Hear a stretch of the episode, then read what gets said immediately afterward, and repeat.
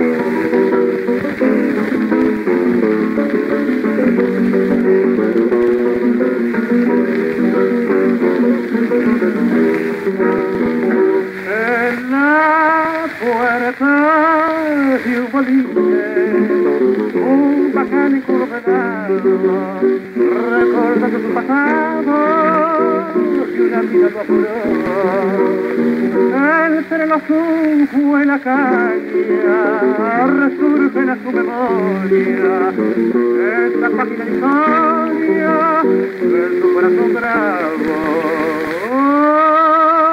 Fui que no te veo, aterida que no te toco, pero canta que ya no embroco, porque con otro se fue. Mira que fuiste el encanto de todas las muchachadas, y me por una pavada te atropellas de San Miguel. Que te vas a Otario, que viejo no te abajo, no te acordás que guiado, pa' que no falte el futuro, no te acordás cuando entrada No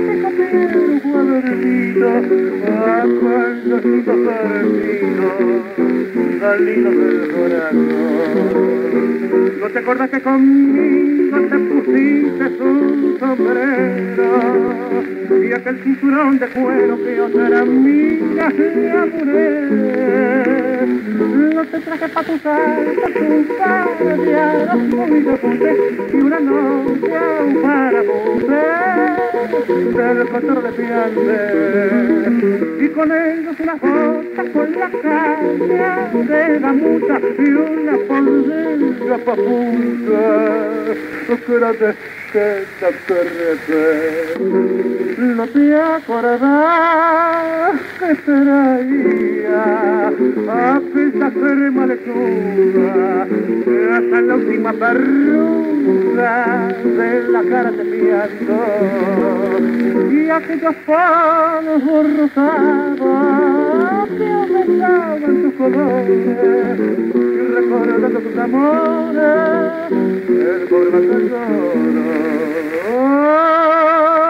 Ya solo te veo la quiero que no te toco pero canta que ya no embroca porque con otro se fue mira que fuiste en que son las muchachada y que por una leñada te atropellaste con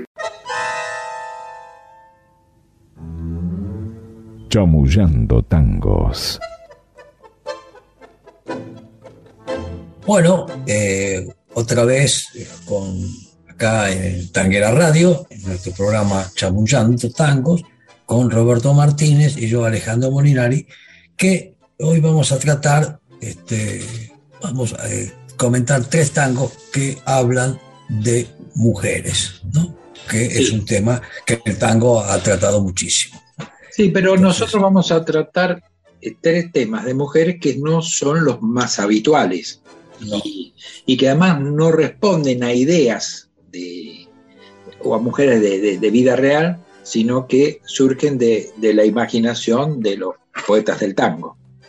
Bueno, el primer tango que escucharon, con el cual empezamos, es Ivette, un tango, digamos, que Pascual Contursi puso letra en sus épocas que estaba en Montevideo, sobre una música de este, Costa y Roca, que algunos atribuyen en realidad a José Martínez. Pero esas son esas cosas que no vamos a, a dilucidar. No, pero, pero es interesante toda la historia de, de la música esta que acompañó los versos de Contusi, porque en realidad Costa y Roca era, bueno, en, en el caso de, de Enrique Costa, era el propietario de una, de, de lo que fue la confitería Las Violetas. Esto es Claro. más o menos lo que se supone.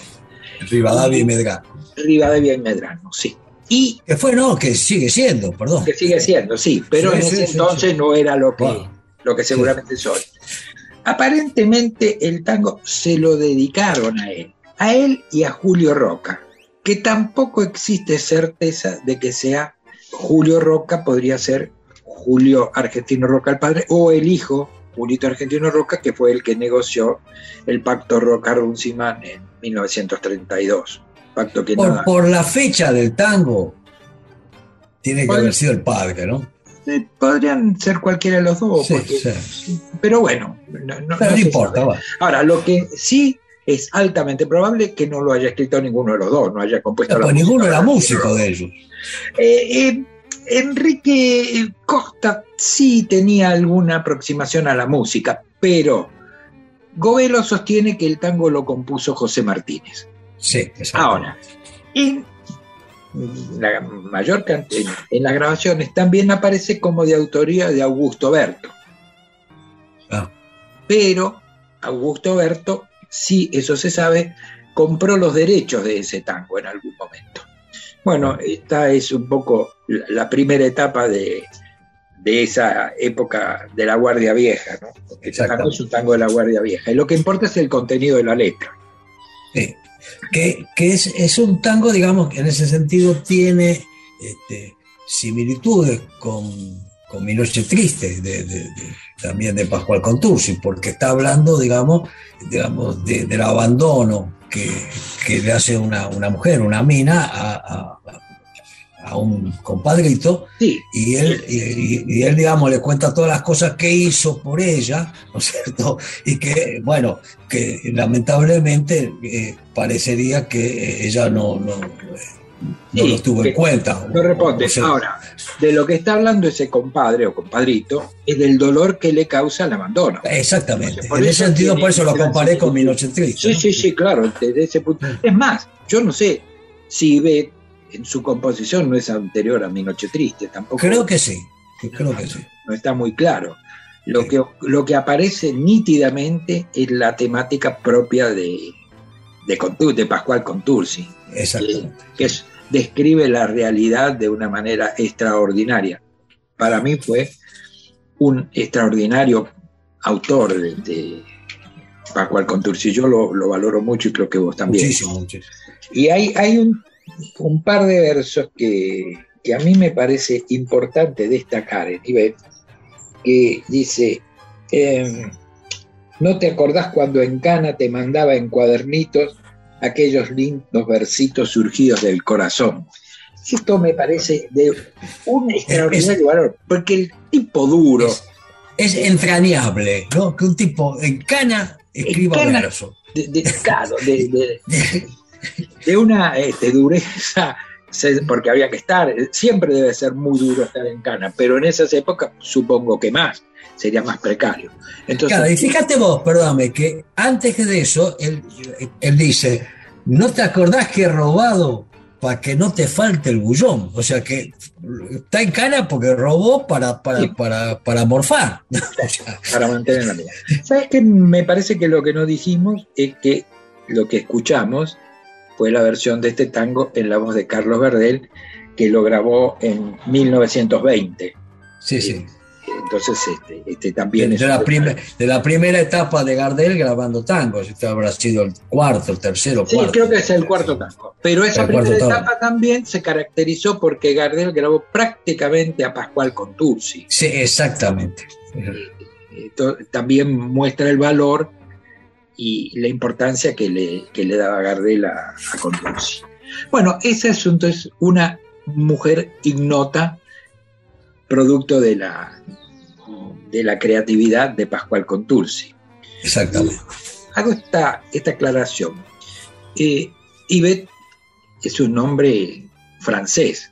Sí, Probablemente el, el imaginario haya pensado que el compadre o compadrito se enamoró de una francesa. Entonces te propongo escuchar otro tango, también de, la imaginación popular, después lo detallamos, que es Mimi Pinzón. Y lo escucharemos con, en la versión de Goyeneche con la orquesta típica porteña, que en realidad la orquesta típica porteña es la orquesta que dirigía nuestro amigo Raúl Garelo. Exactamente. Una grabación del 14 de marzo de 1968.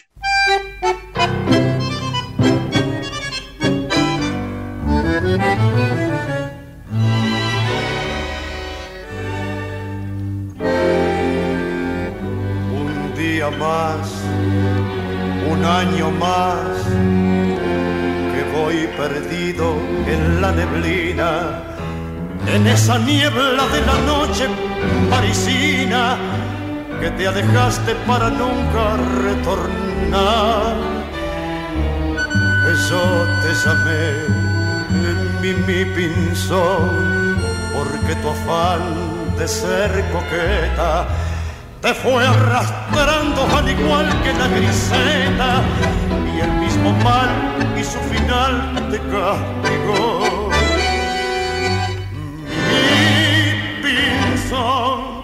Yo te soñé en la novela de Musset y te encontré después en mi destino. Que cortos fueron los caminos de los sueños y que vanos los empeños por salvarte de la muerte. Sigue la nieve castigando el ventanal y yo con esta soledad.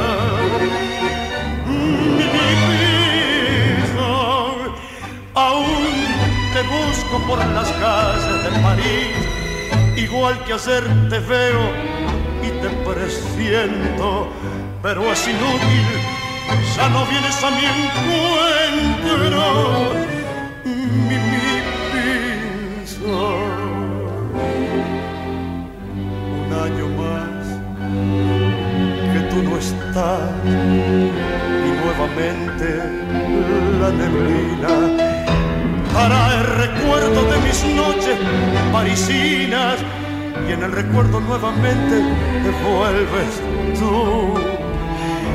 Estás en mí, te vuelvo a ver. Y en mis delirios de poeta beso tus manos y el manojo de violetas, igual que ayer, igual que hoy y, siempre igual. Yo te soñé en la novela de Musset y te encontré después en mi destino. Que cortos fueron los caminos de los sueños y que vanos los empeños por salvarte de la muerte. Sigue la nieve castigando el ventanal y yo con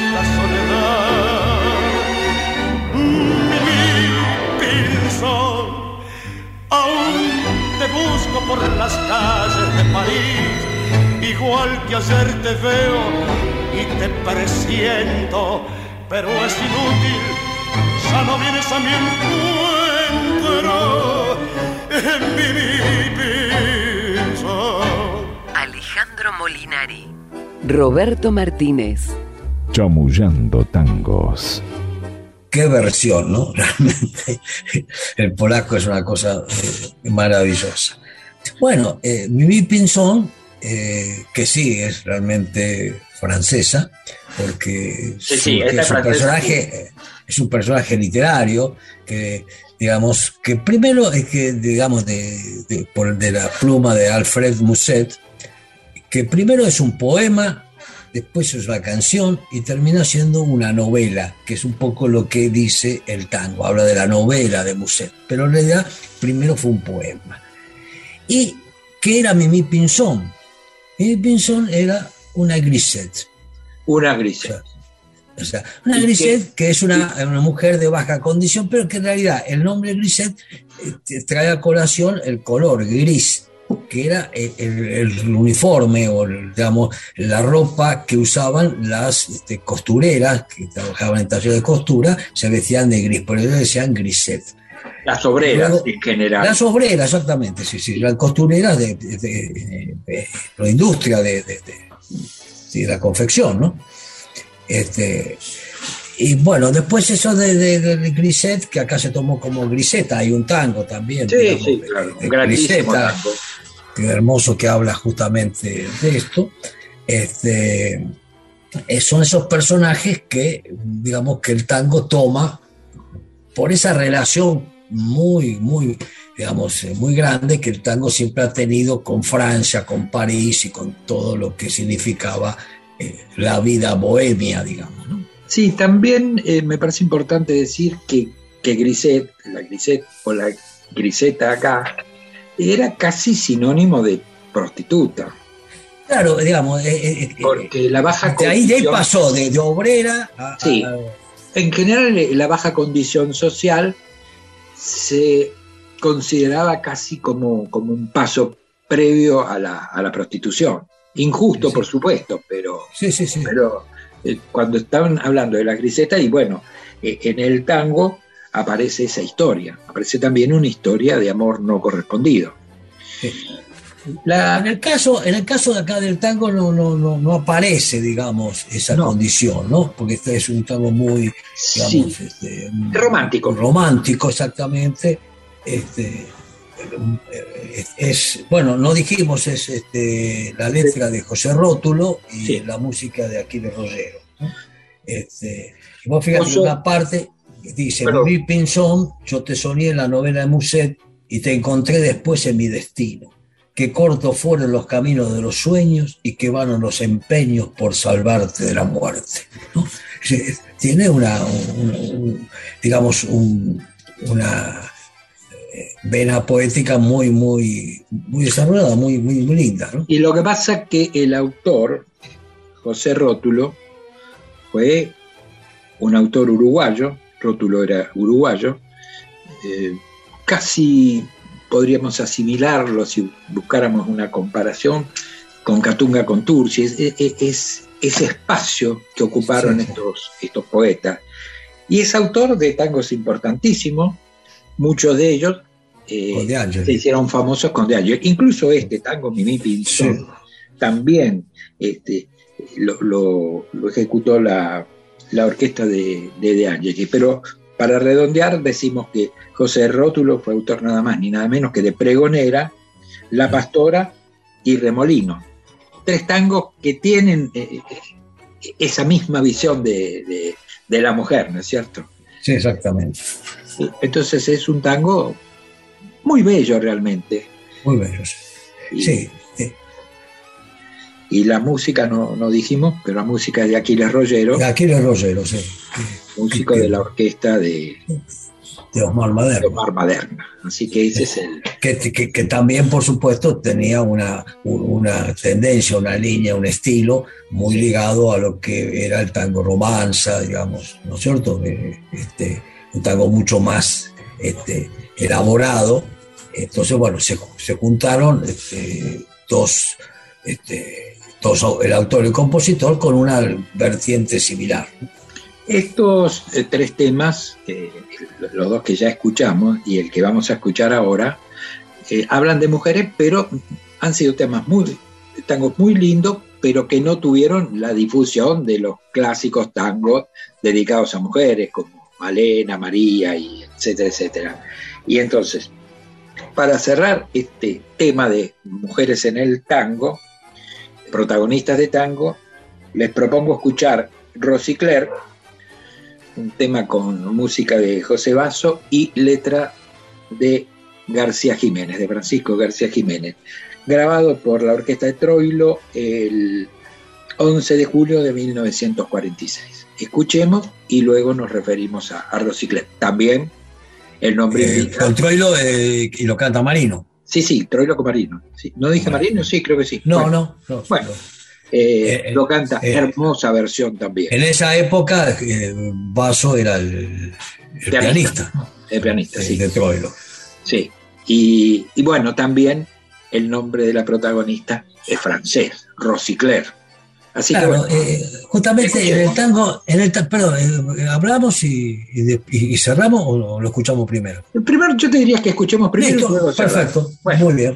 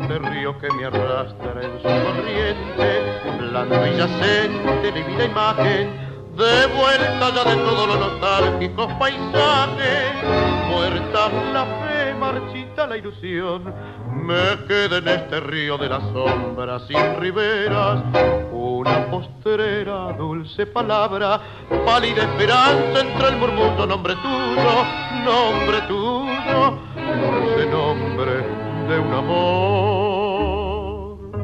Te llamaba Rosicler como el primer rayo del día y en los lirios de tu piel todo mi hacer se perfumó.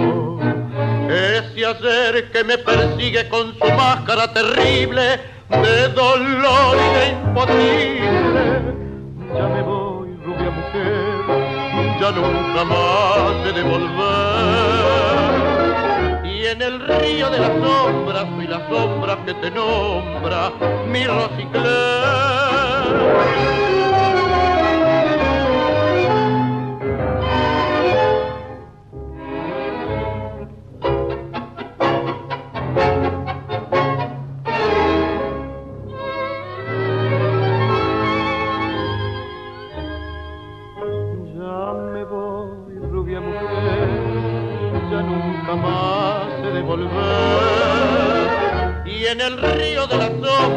La sombra que te nombra mi Rosicler. Chamullando tangos con Alejandro Molinari y Roberto Martínez. Bueno, fíjate que, en el tango, digamos, este, García Jiménez eh, define qué es Rosicler, ¿no? Porque Rosicler, eh, digamos, este, en el idioma castellano, es ese color, digamos, medio rosa, anaranjado, que tiene el amanecer. ¿no? Cuando sale el sol, ese, ese color que se, que, se ve en el horizonte es, digamos, se, llama Rosicler. Es el primer rayo del día. Claro, se llamaba Rosicler como el primer rayo del día. O sea, es, es justamente el color del amanecer, ¿no? Este, algo que realmente se usa muy poco, ¿no? Si no, si no existiera el tango, prácticamente uno eh, no, lo tendría en cuenta. Y también, este, eh, bueno, es un tango de García Jiménez, por lo tanto, la parte poética es razonablemente importante, ¿no es cierto? Como te decía, te llamaba Rosicler como el primer rayo del día. Y en los lirios de tu piel todo mi hacer se perfumó. O sea, en los lirios de tu piel todo mi ayer se perfumó. Por ahí ese color, por ahí ese color Rubén Darío, ¿no? Más o menos. Ese ayer que me persigue con su máscara terrible de dolor y de imposible. Ya me voy, rubia mujer, yo nunca más he de volver. Es, este, vos como decir, hay toda una vena poética que está, digamos, este, eh, en un poeta mayor del tango, ¿no? Como es Francisco García Jiménez, pero que con influencias muy, muy claras de, lo que fue, digamos, el modernismo de, Rubén Darío. Sí, sí, sí. Todos estos poetas se formaron con grandísimas lecturas de los grandes hombres de la literatura clásica, con esa, eh, y la impronta de la época, ¿no? el modernismo de Rubén Darío, como decís, y en, otros casos aparece nuestro Rubén Darío criollo. Leopoldo Lugones. Sí, Lugones, y, y, después está el poeta popular por excelencia, al que hemos hablado, que, que es el que también marcó, ¿no? sobre todo cuando hablamos del organito, este, hablamos de él de Evaristo Carriego. Fíjate vos que para, para marcar esto, digamos, que vos decís a con Darío, en la, última parte dice, la vida está detrás de una playa murmurante, virgen marina, frente al levante, debajo de un revuelo de primeras golondrinas, cuyo pregón me oprime el corazón. Es, digamos, son versos muy, muy elaborados este, con una vena poética, digamos, de, de, alguien formado en esto, ¿no? Sí, sí, sí, sí, sí, Grande Bueno, creo que hemos cumplido con recordar tres personajes femeninos del tango. Y con esto nos despedimos hasta una nueva edición de Chamullando Tangos.